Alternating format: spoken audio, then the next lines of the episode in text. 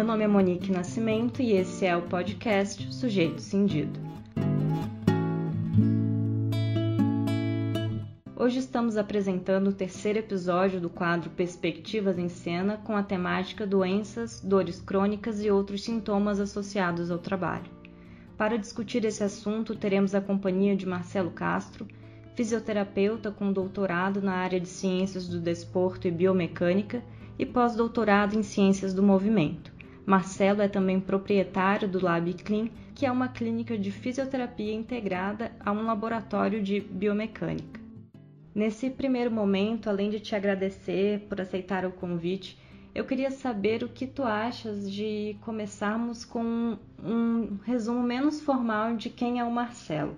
Perfeito. Primeiro, Monique, muito obrigado pelo convite. Eu acho que vai ser muito legal dar um segmento falando um pouquinho sobre dor, sobre eventualmente da onde que vem dor, da onde que vem isso. E nos parece que falta bastante educação em dor para a sociedade. E educação em dor poderia facilitar bastante a vida de muitas pessoas. Eu sou fisioterapeuta, Monique, sempre atuei na parte a gente chama de músculo esquelética ou ortopedia, trabalhando com reabilitação musculoesquelética, trabalhando com, com pessoas com dor, tanto dor crônica como trauma e questões ortopédicas. Eu tenho formação acadêmica também, fiz mestrado e doutorado, sempre pesquisando nessa parte de reabilitação, melhorar a prática clínica, quais são as melhores alternativas de tratamento. Eu fiz mestrado e doutorado em Portugal, depois eu passei um período na Nova Zelândia pesquisando também nessa área, e depois eu retornei no Brasil, onde fiz um pós-doutorado em Ciências do Movimento Humano, já estruturando uma linha de pesquisa em reabilitação das disfunções dos membros inferiores. Então, a gente tem uma clínica que é integrada num laboratório de biomecânica, né? O laboratório de biomecânica é um laboratório com equipamentos que permite a gente medir como é que está a força da pessoa, como que ela se movimenta, se tem algumas características de movimento que não são tão boas, que a gente possa melhorar para tentar reduzir aquele quadro. Então, a biomecânica permite esse tipo de medição e a gente tenta integrar tudo isso na prática clínica para melhorar o potencial da reabilitação. Esse, esse é o Marcelo, eu gosto muito da prática clínica, até por isso eu não avancei tanto na carreira acadêmica, que a gente acaba, pelo menos na fisioterapia, tem essa, essa dicotomia, né? É difícil a gente conseguir conciliar os dois, e é isso aí. É difícil conciliar os dois, mas tu consegues fazer isso ainda assim de uma maneira bem interessante, né? Trabalhando com a clínica e ainda assim com pesquisas. Quando eu conheci um pouco acerca do Lab Clean, eu fiquei assim em êxtase com a forma como vocês conseguem é, conciliar de alguma maneira isso. Ah, não, até quando eu digo que é, que é difícil conciliar os dois, que é mais, mais pensando no nosso formato aqui da, da carreira acadêmica, né? Não só no Brasil, mas talvez especialmente no Brasil, é, o incentivo para pesquisa acontece muito via as universidades estaduais e federais. E a tendência, à medida que eventualmente entra numa universidade como professor, é, ela exige muito. E naturalmente a tendência é começar a se afastar da prática clínica. Muitas vezes pode continuar na prática clínica em hospitais ou clínicas associados à universidade, mas a tendência é começar a ficar mais em docência mesmo, um pouco de pesquisa e uma carga burocrática, né, que sempre tem. Então, a questão, a gente acabou fazendo outro caminho, né? A gente acabou vindo para a prática privada e a, e a, gente encara os desafios, principalmente em relação a fomento para pesquisa em prática privada, mas a gente tem, a gente tem conseguido organizar, ter um serviço organizado para, com os dados do nosso serviço, conseguir implementar algumas práticas e estruturar alguns projetos de pesquisa que não só nos ajudem, mas também a gente consiga compartilhar com a comunidade internacional e, de maneira geral, tá colocando um tijolinho pequenininho ali para o campo da reabilitação. Isso é muito interessante. Acho que é, antes de nós darmos sequência nessa discussão, é interessante assim situar para quem ouve é, a discussão que nós faremos hoje com o que nós vínhamos discutindo nesse espaço. Então, assim, alguns episódios no quadro Doses de Reflexão, nós falamos sobre estratégias de defesa e mencionamos que quando há um esgotamento dessas estratégias e uma falha no enfrentamento do sofrimento, ocorre um processo de fragilização do sujeito que pode abrir caminho para a manifestação de patologias psíquicas e ou somáticas que caracterizam o sofrimento enquanto patogênico a partir da psicodinâmica do trabalho. De Jure ele fala que as patologias do trabalho elas surgem com o uso contínuo e ilimitado dessas estratégias de defesa e que elas podem ser entendidas como uma forma de adoecimento decorrente do contexto sócio-histórico e da organização do trabalho que afeta as relações sociais e de trabalho. Ana Magnólia Mendes, fundamentada nas pesquisas desenvolvidas por Dejure em uma obra de 2007, ela propõe a existência de três patologias concernentes ao trabalho a primeira delas seria a patologia da sobrecarga, que pode ser dividida em dois âmbitos, a carga física e psíquica, a patologia da servidão voluntária e da violência. As patologias da sobrecarga, elas dizem respeito às lesões de hipersocialização e entre elas as LER e DORT, e também os problemas psicossomáticos. É interessante, assim, a gente mencionar um, um estudo divulgado pelo Ministério do Trabalho em 2017, que apontou os distúrbios osteomusculares do tecido conjuntivo como a segunda maior causa de afastamento do trabalho entre os anos de 2012 e 2016. Então, eu queria ver contigo, Marcelo, se antes de nós adentrarmos na questão das dores crônicas, se tu podes falar um pouquinho sobre o que seriam esses distúrbios osteomusculares. Perfeito, Monique. Uh, antes de entrar nos próprios distúrbios osteomusculares, acho que é, é legal compartilhar como se fosse uma mudança de paradigma na reabilitação. A gente está migrando ainda, a gente está nesse processo de um modelo biomédico para um modelo biopsicossocial. Esse modelo biomédico é um modelo que enfatiza principalmente a estrutura, ou seja, é um modelo que depende muito dos exames, de um raio-x, de uma ressonância, de uma tomografia, e esse modelo atribui quase que a totalidade daquela dor, daquela disfunção, algum eventual, alguma eventual alteração estrutural. Ah, um processo inflamatório num tendão, um processo degenerativo numa articulação, uma osteoartrose. E com o tempo os estudos têm mostrado que esse, esse modelo se coloca muito limitado, justamente por causa que ele coloca o paciente reduzido àquela lesão da estrutura.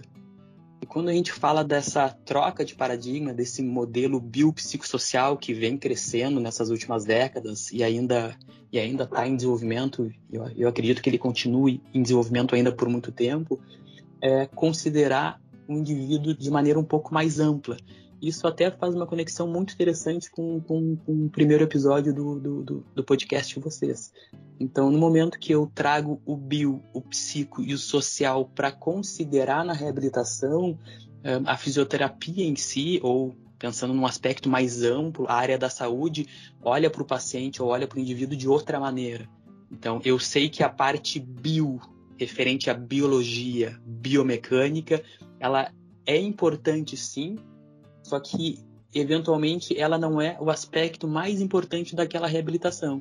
Enquanto que os outros aspectos psicossocial, aspectos psicológicos e aspectos sociais ou, ou contextuais, eles em muitos pacientes acabam sendo substancialmente mais importantes do que o bio.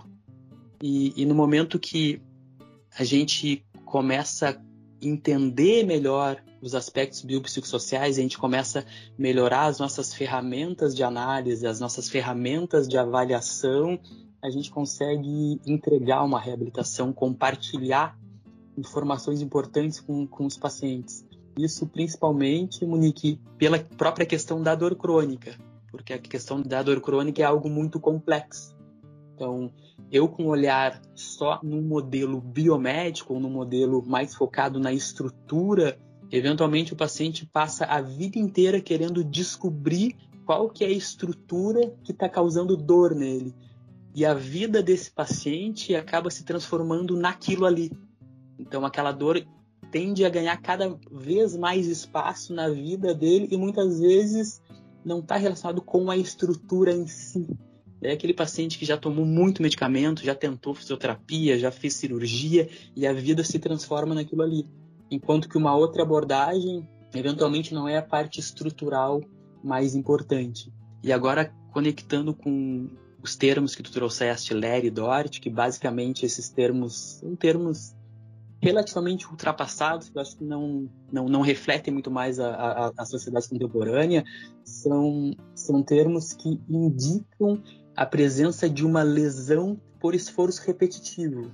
Talvez uma lesão muito focada em, em, em, em chão de fábrica. Então, aqueles trabalhadores tendem a repetir movimentos, repetir movimentos, e aquela repetição do movimento causa uma tendinopatia, causa uma, uma, uma lesão por estresse.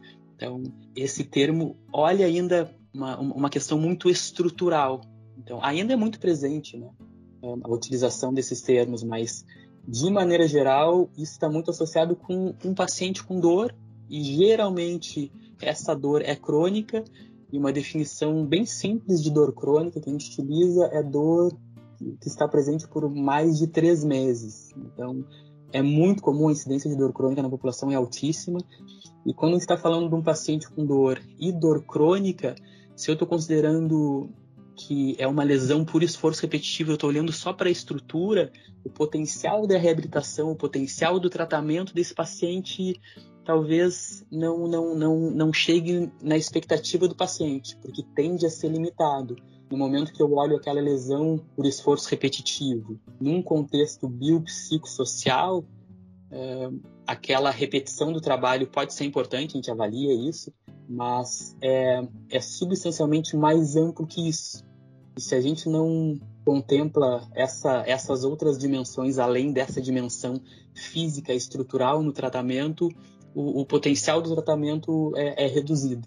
Eu fiquei pensando aqui, Marcelo, porque, assim, com experiências em relação ao tratamento com fisioterapeutas, eu fiquei bem inquieta, assim, e instigada a saber como se dá essa, essa forma de tratar diferente, porque se nós pensarmos, assim, nas pessoas que, que fazem tratamento com físio, às vezes pelo plano de saúde, porque o médico solicita, e vão e tem, tem uma experiência que às vezes acha que é uma coisa que, que não é necessária, até porque fica lá com choquinho e coisas do tipo, às vezes voltam até com uma dor maior do que estavam quando é, iniciaram. O que, que tu podes falar assim acerca do tratamento, de como é feito isso no modelo biopsicossocial para as pessoas que sofrem de dores crônicas? Esse em si poderia ser um assunto de alguns alguns episódios. Uh, porque é muito. Aqui entra muito conflito de interesse, mano. Aqui no. Não só no Brasil, mas em vários países, a gente tem duas diferenças para fisioterapia, né? Eu posso fazer a fisioterapia por convênio e a fisioterapia particular, e também tem a fisioterapia que pode ser realizada via SUS. De maneira geral, num primeiro momento, e lógico, é difícil, eu vou fazer aqui algumas generalizações, mas sempre dentro dessas generalizações, a gente sabe que tem exceções, né? Mas a questão da fisioterapia por convênio ou a fisioterapia via SUS, ela é um modelo de fisioterapia que precisa atender mais que um paciente por horário, a cada 30 minutos, a cada 50, a cada hora. E às vezes não é mais que um, são dois, às vezes são vários pacientes. E nesse modelo, e esse modelo acaba acontecendo por causa que muitas vezes o repasse do convênio para as clínicas de fisioterapia é um valor muito baixo. Se a clínica não consegue uh, agrupar quatro, cinco, oito pacientes juntos, acaba quase que tendo prejuízo. E isso acaba tendo um impacto muito grande na reabilitação do paciente, porque quando o paciente entra nesse sistema de reabilitação, as clínicas têm que se organizar de alguma forma para conseguir dar conta dessa demanda. Infelizmente, essa demanda ela é contemplada às custas da qualidade do, do tratamento.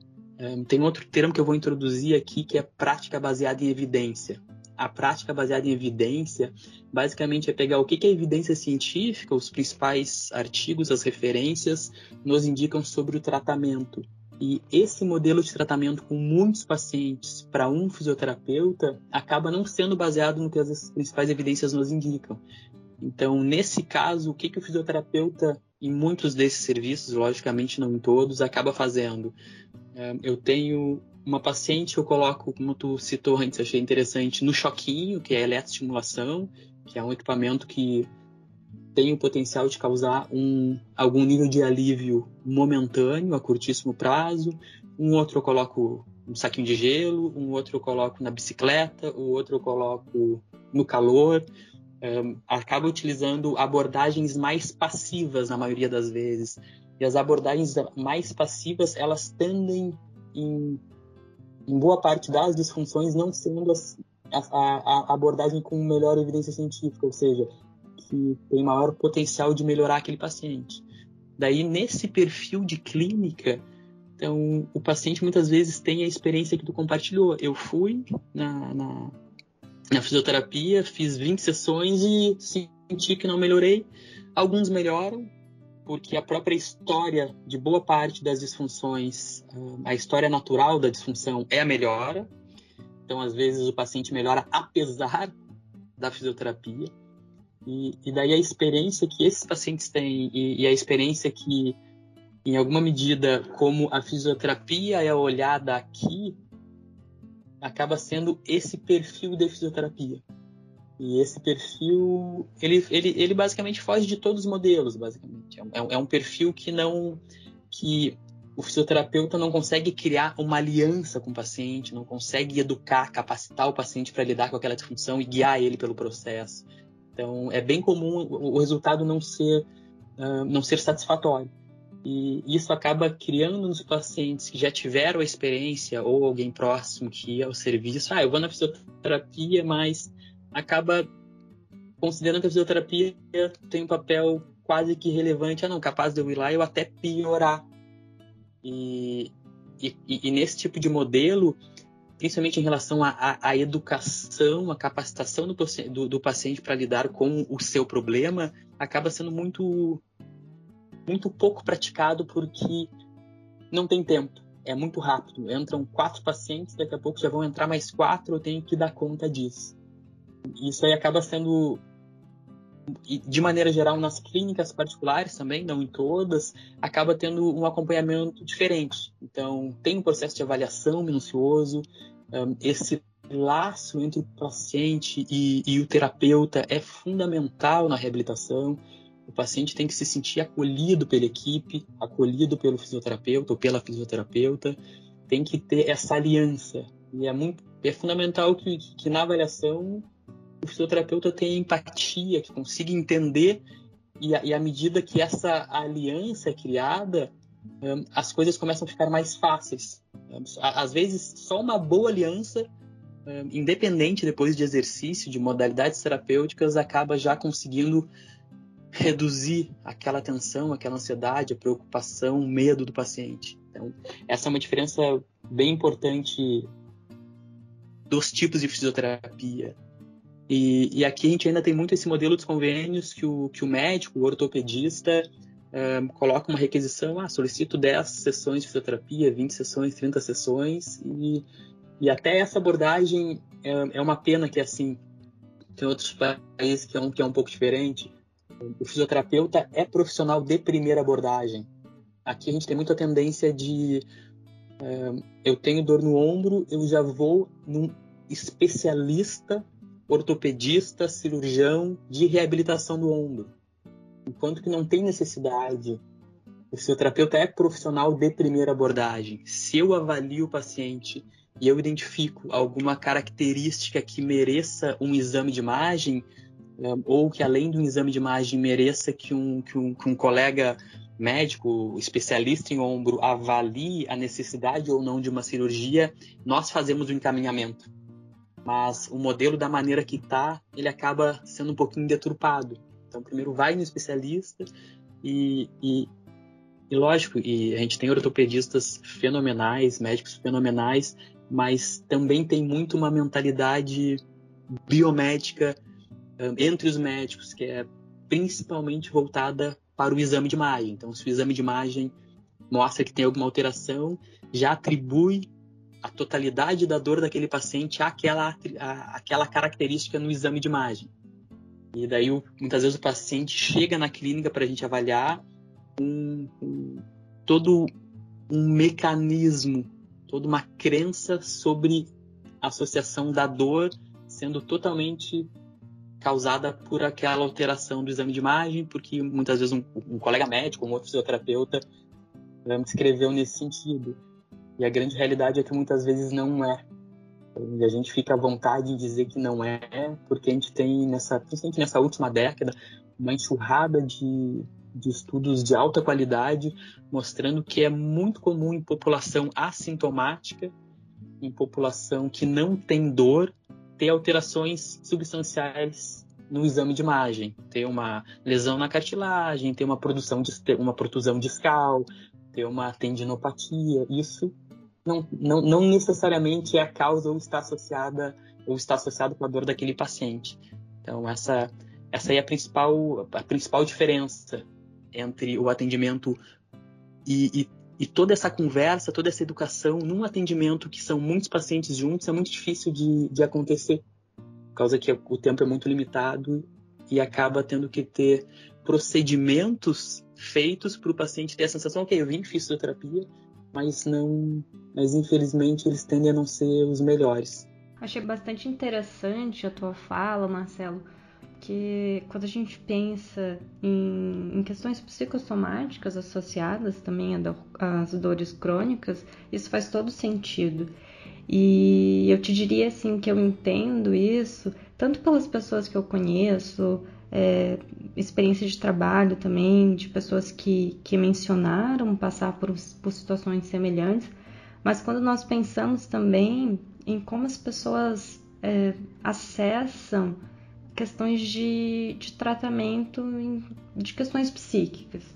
Muitas vezes elas procuram diretamente psiquiatras e uso de medicação, e isso acaba sendo bastante divulgado e incentivado quando uma primeira possibilidade de, de tratamento que, que é bastante indicada geralmente é terapia, análise, e se esses profissionais que fazem esse tipo de atendimento acharem necessário, aí sim encaminham para um médico. Mas é, a gente vê assim de forma muito recorrente em, em várias áreas assim relacionadas à saúde a questão médica como porta de entrada para muitos tratamentos e às vezes já um profissional que seja específico de uma determinada coisa. Isso é bastante interessante assim pensando quando eu trabalhei em CAPS, da importância de uma equipe multidisciplinar para tratamentos diversos. E aí, em relação assim às, às dores crônicas, experiências que, que de familiares, inclusive, que sofrem de dores crônicas, tende a ser essa, de, de buscar tratamento médico, ortopedista, aquele que, que já é um, um bom cirurgião, para dar sequência nisso e muitas vezes não aí assim acaba sendo indicado depois para fisioterapia nesse número de sessões já reduzidos e não tem uma experiência interessante e aí ficam muitas vezes sem, sem indicação de um para tratamento ou terapia, análise junto com outros profissionais assim.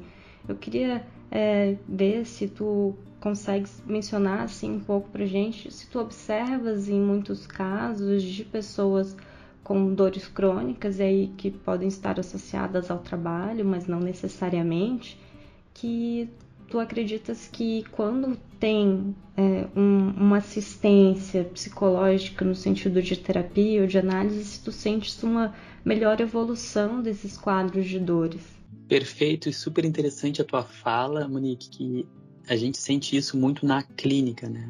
Sempre a, a primeira parte da avaliação é escutar a história do paciente. E, e, e, é muito, muito interessante que nessa história a gente consegue ter uma boa noção de tudo, de tudo, mas de boa parte que está que tá associado àquela dor. E muitas vezes é exatamente o que tu, o que tu falou. Aquele paciente, ele em algum momento teve uma dor, e no momento que ele, que ele busca ajuda, ou do médico, ou de algum fisioterapeuta, mas principalmente quando busca ajuda e querendo algo mais rápido, que é sempre mais fácil, eu só tomo um medicamento passador e eu, e, e, e eu quero que a minha dor passe para. Em, alguns casos acontece e, e, é ótimo, mas muitas vezes são passados modelos associados àquela disfunção, àquela dor, que não são sustentados pela literatura. Então, por exemplo, paciente, uma pessoa teve uma dor no joelho, aquela dor ficou um pouquinho mais, foi buscar ajuda de um especialista, viu que tinha alguma alteração na cartilagem e a recomendação foi parar de fazer atividade física por causa que a cartilagem estava gasta e poderia evoluir para. Uh, hoje a gente sabe que essa redução na atividade física, na maioria dos casos, não é boa, mas para aquele paciente que ficou com, com, com, essa sensação, não, se eu fizer isso, o, o, a minha dor tende a aumentar e daqui a pouco eu vou ter que fazer uma cirurgia ou vou ter que. É muito comum os pacientes virem com muitos modelos. Se eu continuo assim, eu vou ter que colocar uma prótese, eu vou ter que. algo que, seria uma catástrofe.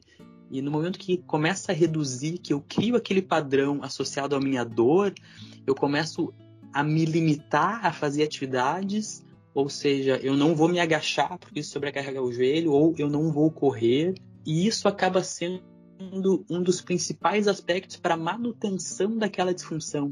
Então, no momento que eu tenho dor, eu começo a associar a minha dor a várias atividades, eu começo a reduzir a minha função, começo a reduzir a minha intervenção social e isso acaba sendo um gerador, porque à medida que eu paro de utilizar aquela articulação ou aquele grupo muscular, a tendência é ele começar a perder capacidade e eu fico mais sensível à medida que, o, que a minha articulação, o meu corpo perde essa capacidade, é menos estimulado. E daí, quanto menos eu faço, mais suscetível eu tô de fazer alguma atividade e ter essa sensibilidade à dor. E sempre quando eu tenho essa sensibilidade à dor, eu, o meu sistema nervoso central, ele está reforçando todo aquele modelo. No momento que ele vai reforçando aquele modelo, e até pela dor ser algo muito complexo, que a gente evoluiu muito nos últimos tempos, mas é algo muito complexo, é multidimensional. Nesse caso, esse paciente ele tem aquela dor que nasceu na estrutura mas agora essa dor já dispara emoções nele, ele sente a dor, ele fica mais preocupado, ele tende a se restringir mais ainda das suas atividades, e daí entra num ciclo negativo. E muitas vezes, soma, somado a isso tudo, ele fica muito preocupado, por causa que ele acha que ele vai piorar, e daí muitas vezes ou começa a se automedicar ou busca muitas vezes serviços que reforçam esse modelo e, e à medida que esse modelo vai sendo reforçado, aquela dor crônica começa a crescer e o papel da reabilitação em si, nesse caso a gente está falando da fisioterapia, é entender todos esses fenômenos. Muitas vezes o paciente já vem com esse processo há tanto tempo, a gente está falando pacientes com dores há anos, que o nosso papel, quando a gente faz a avaliação biopsicossocial, a gente acaba identificando que os aspectos psicológicos associados uh, àquela dor, para alguns pacientes, é mais importante que o aspecto estrutural. No momento que a gente consegue criar essa aliança com o paciente, a gente consegue um, desmistificar aquele mecanismo que ele criou, e muitas vezes a gente tem que trazer muitos exemplos e é com algum tempo que a gente consegue tirar aquela crença que eu não posso agachar ou aquela crença que se eu me agacho inclinado para frente vai ser ruim para minha coluna ou aquela crença que eu tenho que sentar sempre uma, em cima dos iscos, sempre retinho, senão eu estou colocando sobrecarga na minha coluna. À medida que a gente vai tirando aquela crença, deixando o paciente mais tranquilo em relação à sua própria dor, que a dor não necessariamente significa lesão, a dor não necessariamente significa que aquela disfunção vai progredir, que ele vai ficar cada vez menos funcional. Esse é o primeiro passo. Só que na dor crônica, que muitas vezes esse paciente já vem com aspectos psicológicos muito relevantes. É... E na clínica, ao longo do atendimento, a intervenção do fisioterapeuta ela é limitada. Eu acho que ela é ampla, mas chega um ponto que que, que é importante trazer algum outro profissional. É comum recomendar, e isso é, é uma recomendação dentro de uma conversa, dentro de, de, de, dessa aliança que a gente tenta criar com o paciente, eventualmente se buscar um psicólogo, eventualmente terapia pode ser um, um, um, um fator que contribua bastante, bastante, e de maneira geral é. E quando a gente consegue chegar nesse nível, a gestão daquela disfunção acaba entrando em um outro patamar. E, e muitos pacientes têm algumas características. E a, e, e a última coisa que eu estou falando aqui, gente, é que é, a gente soluciona 100% da dor em todos os casos. Mas muitas vezes a gente, mesmo sem conseguir fazer uma gestão 100% efetiva da dor, tem algum nível de sintomas, mas esse, essa disfunção ela tem uma proporção cada vez menor na vida do paciente. A vida do paciente cresce. E aquilo ali, em alguns casos, permanece, por causa que as alterações uh, neurofisiológicas associadas a essa dor crônica, elas são muito relevantes. E dependendo do tempo que, que o paciente está sentindo dor, a gente enfatiza em melhorar a função dele, voltar para ter, ter, um, ter um contexto social mais interessante, voltar a fazer coisas que já tinha parado de fazer porque tinha medo, um, tirar essa, um termo que a gente usa é cinesiofobia, esse medo de movimento. Então a gente tem que quebrar essa cinesiofobia, tirar o medo do paciente de fazer as coisas. E a partir dali a gente consegue consegue deixar o paciente de novo no controle da sua dor, mas cada vez dando menos importância para ela, por causa que a gente simplesmente dá a ela a proporção que ela merece, não uma proporção maior que é o que geralmente acontece. Mas esses, essa parte dos aspectos psicológicos uh, é fundamental e cada vez mais, né? A gente sabe, a gente tem estudos hoje mostrando que o nível de ansiedade e preocupação nos deixa mais sensível à dor, como se fosse, como se fosse, como se tivesse um limiar. Uma analogia que às vezes eu compartilho com os pacientes é como se tivesse um sensor de incêndio e se eu tô com um nível de estresse, preocupação associado ao trabalho ou não, e muitas vezes esse, esse nível tá alto porque está associado ao trabalho, não estou dormindo bem, privação de sono também influencia no limiar doloroso. É como se fosse um sensor de incêndio que qualquer fumacinha dispara. No momento que dispara, esse disparar é a dor. Então, e quando dispara essa dor, já dispara também todos os outros mecanismos emocionais que ele tem em relação à dor e daí entra num ciclo. Então, muitas vezes o nosso papel é simplesmente mostrar que aquela dor não necessariamente está associada com uma progressão de uma disfunção, fazer o paciente identificar no dia a dia dele esses fatores agressores. Ah, de fato, né? Eu, eu, eu dormi mal essas duas noites e ontem eu fiquei trabalhando o dia inteiro. E depois que isso acontece, a minha dor aumentou. Ele começa a chegar às, às próprias conclusões. E, e, lógico não é de uma hora para outra, é muito fácil falar para o paciente: é, olha só, a partir de hoje eu não quero que tu te estresse, não quero que tu fique ansioso, quero que tu durma super bem, tua alimentação seja ótima e ainda pratique atividade física. Mas o nosso papel principal é fazer o paciente entender isso e aos poucos tentar construir estratégias junto com o paciente para que ele faça essa gestão. E de fato, se eu não dormir bem na noite passada e hoje eu tô com mais dor, porque essa minha dor não é uma lesão que vai crescer. Eu não vou me preocupar tanto com essa dor. Essa dor é por causa que essa semana foi super puxada. Eu estou preocupado porque aconteceu alguma coisa que de fato é muito importante e me preocupou. Eu não, eu não, de maneira geral, é difícil a gente criar tantos mecanismos e criar escudos para que a preocupação, o estresse, a ansiedade não chegue.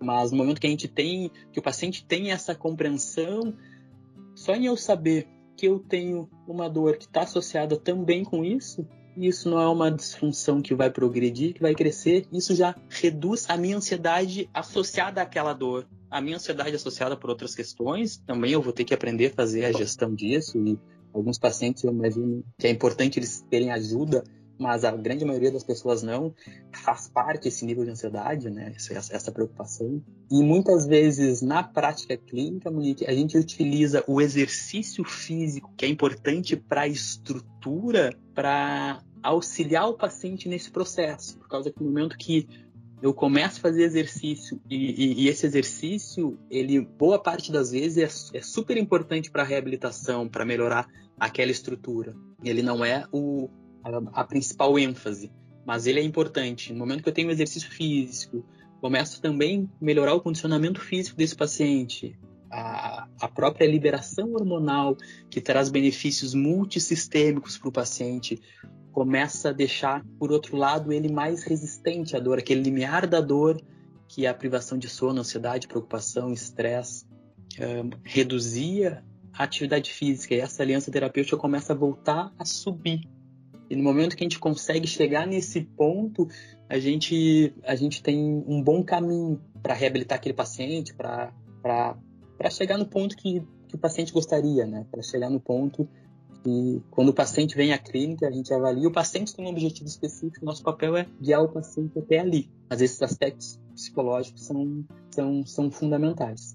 Marcelo, quando tu fizeste esse comentário, eu fiquei pensando assim num caso que eu tive contato semana passada, em que a pessoa ela sofreu alguns anos de um quadro que eu não vou me lembrar o nome, mas tinha relação com um nervo na base do crânio que causava muita dor. E, e precisou fazer algumas intervenções, vários tratamentos para saber assim é, médicos, inclusive, de para tentar ver como faria a melhora daquele quadro. Não lembro de ter feito algum tratamento com fisioterapeuta, mas toda essa situação assim gerou é, uma série de, de circunstâncias dolorosas, sofríveis, de, de ter que ir ao médico sempre, de não conseguir executar a atividade de trabalho, porque esse caso era o caso de uma pessoa que era cabeleireira e o movimento repetitivo, às vezes, da escova é, acabava piorando a dor, que era, se eu não me engano, do, do lado direito, que era o mesmo lado que utilizava para fazer mais movimentos repetitivos, mas que também trouxe uma série de privações sociais e, e etc. E é, há alguns dias essa pessoa tinha voltado a sentir algum tipo de dor do outro lado. E quando começou a sentir algum tipo de dor do outro lado, gerou toda uma, uma série de, de situações, assim, de uma maior uh, ansiedade, de, de angústia, pensando em relação ao passado, de tudo que, que havia acontecido, de toda a dor, de todas as privações que havia sofrido. E isso acabou fazendo com que é, tivesse dificuldade para dormir, que ficasse mais tensa, fazendo com que essa dor que estava começando a sentir ela aumentasse. E tudo, e esse exemplo assim, eu acho que se encaixa bem naquilo que tu tinhas comentado e de como todas essas questões elas elas são envolvidas assim, né? Por mais que tivesse uma questão ali é, talvez biológica, não sei se é o termo correto, ela eh, disparou uma série de, de circunstâncias, assim, de traduções em, em, em sintomas físicos de questões psíquica, psíquicas relacionadas a um quadro, inclusive que era anterior. E eu acho bastante interessante quando tu dás esse, quando tu falas aquilo de porque eu, eu, comecei a ver esse caso dessa pessoa me, me contando e de como e, e é, é, importante um modelo de tratamento que leve em consideração as diversas é, faces da vida dos sujeitos, né? Porque enquanto sujeitos nós ocupamos diversas posições e infelizmente no modelo centrado na medicina nem sempre é possível fazer isso. Então é, foi algo que me veio à mente assim quando tu fizesse esse comentário que eu achei é, muito interessante. É, perfeito, Monique. É, esse exemplo que tu deu acaba sendo o nosso dia a dia. E, e na nossa avaliação, a gente acaba conseguindo atribuir a questão estrutural, a questão mecânica, a, a parte que, que, que, que cabe a ela. Muitos pacientes com. Muito difícil, né? Falar especificamente do caso, mas tem muitos pacientes com a dor de cabeça, enxaqueca crônica, algum nível de tontura, até imagina que é algo central. A gente fazendo uma avaliação mecânica da coluna cervical na clínica, com testes relativamente simples, a gente consegue ter uma ideia, sim, uma alteração na mobilidade, na postura da cabeça em relação aos ombros, se isso tem uma influência grande naquele quadro. Muitas vezes tem. Então, se não existe uma avaliação que contemple todos esses aspectos que a gente vem conversando até aqui, é muito fácil focar em algo específico e eventualmente o exame de imagem possa dar. E muitas vezes não é aquilo ali. E daí aquele paciente acaba tendo dor por muito tempo, acaba não, não tendo um processo de reabilitação que de fato entregue dê a pessoa autonomia para lidar com aquilo. Até porque muitas vezes o profissional de saúde mais cria mecanismos inexistentes e alimenta a crença da pessoa em, em, em alguns mecanismos, principalmente quando a dor não vai embora, que acaba reforçando e tendo e causando um trauma muito importante na, na, na pessoa em relação a isso.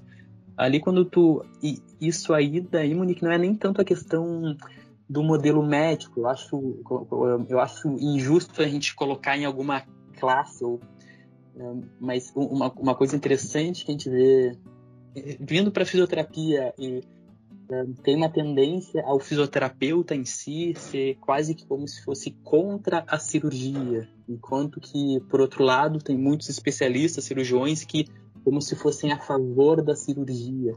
Isso, no final de contas, é uma grande bobagem, porque cada vez mais a gente tem recomendações e diretrizes muito específicas para o paciente que deve ir para a cirurgia.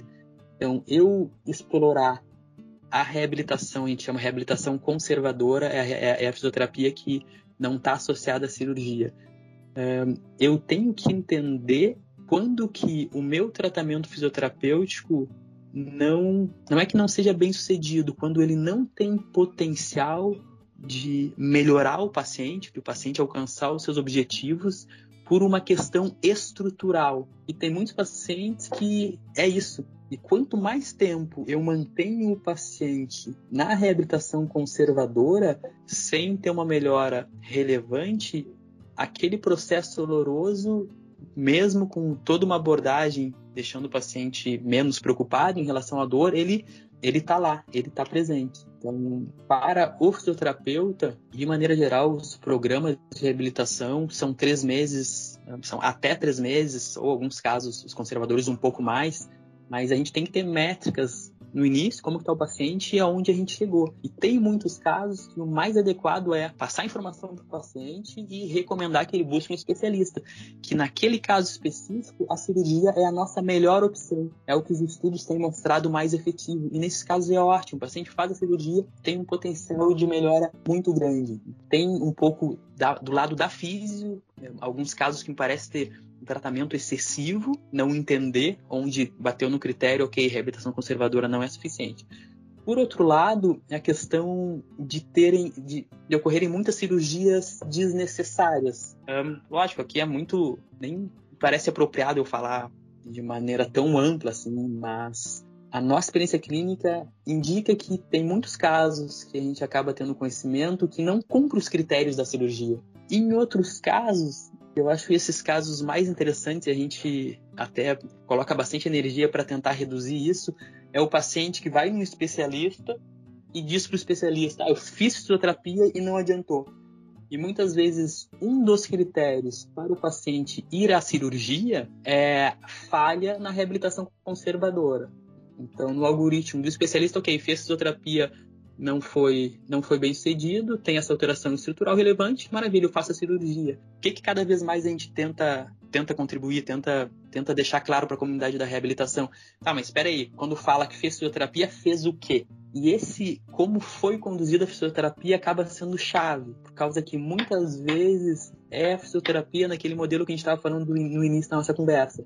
É aquele modelo passivo, mais focado em em procedimentos eletrofototermoterapêuticos que sozinhos em si não se mostram nada eficazes. Então, o paciente recebeu um tratamento conservador que não é o ideal, falhou, como esperado. Nesse caso, a história natural da doença não foi regressar, e daí sim ele fez a cirurgia. Aqui é muito delicado, mas isso aí é algo que, que o campo da reabilitação está tá crescendo, né? Eu penso que, que, com a evolução da literatura, a gente tendo um olhar mais atento para a evidência científica e entender como que essa evidência científica é colocada na prática clínica, isso também permite uma conversa mais clara entre profissionais da saúde de maneira geral, fisioterapeuta, psicólogo, médico, eh, terapeuta ocupacional, o profissional de educação física, daí a gente conseguir cada vez mais entender esse processo. Então, a gente tem contato na clínica com, a gente tem uma relação ótima com muitos especialistas, eh, médicos, colegas, e, e isso é um tema que, que a gente visita bastante. Então, hoje é, um, é uma questão, ok, fiz fisioterapia, mas como é que foi a fisioterapia? Ah, eu ia lá e, e, e era aplicado um ultrassom aqui no meu meu joelho e depois ficava meia hora no choquinho e opa, então talvez talvez nesse caso vale a pena a gente explorar um pouco mais a reabilitação conservadora, mas daí encaminhar para alguma clínica com um trabalho diferente desse. Então ainda ainda é informação que falta chegar em, em, em muitos profissionais. Eu acho que a tua fala foi perfeita, Marcelo, assim, principalmente de, de chamar a atenção, né, de quando nós falamos de um modelo de saúde centrado num, num modelo médico que que nós não estamos querendo é, responsabilizar um grupo de profissionais em si, mas sim nós estamos chamando atenção para uma construção social em volta daquilo que se entende por saúde, que teve sim avanços nos últimos tempos, não é à toa que nós estamos aqui falando de modelos biopsicossociais, mas que ainda precisa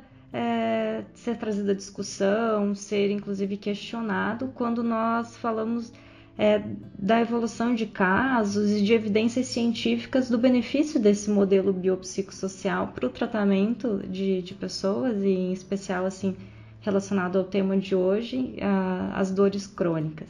Marcelo, nós infelizmente precisamos é, finalizar o quadro. É, nós poderíamos passar aqui a, o dia todo conversando, porque é um tema de bastante interesse meu, no caso, e acredito que de muitas pessoas também, e, e como pesquisadores, a tendência é que nós é, gostemos de discutir, de conversar a respeito de daquilo que envolve as nossas pesquisas. E para isso eu queria ver contigo se tu queres deixar algum recado, fazer algum resumo ou mencionar alguma coisa assim com o intuito de finalizar a nossa conversa hoje. Acho que seria interessante bem rapidamente, Monique, eu não, prometo não, não vou me estender, é, é a questão da mensagem da dor. Isso porque a dor crônica, a incidência dela é muito alta, tem muita gente com dor, tem muita gente deixando de fazer muita coisa por causa da dor. Na grande maioria dos casos, principalmente quando se eu executo a atividade e a minha dor não aumenta no dia seguinte, não tem problema. Então, para as pessoas colocarem a dor, dar, a dor o, o, a proporção que de fato ela tem e não reduzir função. Então, a ideia é, no momento que eu não dou tanta importância para a dor, a tendência é essa dor ser menos resistente. Quanto mais eu me preocupo, quanto mais essa dor traz muitas emoções, a tendência é ela ela ficar mais resistente. Então, isso, a, a educação em dor é algo que pode melhorar bastante na sociedade e, e, de maneira geral, pessoal, a grande maioria das dores dá para fazer uma gestão muito legal dela, a gente consegue melhorar muito a função e muitas vezes, de fato, reduzir a dor. E, talvez na maioria dos casos a gente consegue reduzir e zerar a dor, mas não deixa essa dor se transformar na vida de vocês. Monique, muito obrigado pelo convite, fechando aqui. É muito legal proposta do, do, do, podcast vocês, uma honra participar e a gente está à disposição em, em, algum outro assunto, algo que, que a gente possa contribuir à disposição mesmo. Ah, Marcelo, eu que agradeço. É, inclusive, assim, em relação à a, a, nossa a conversa que nós já tivemos em outros momentos, é, por experiência própria em relação à dor que eu sentia no joelho e a conversa que a gente teve de como lidar com isso, para mim teve uma evolução bem interessante. Eu acredito que essa conversa de hoje também é, vai chamar atenção, instigar, isso é muito interessante para diversas pessoas.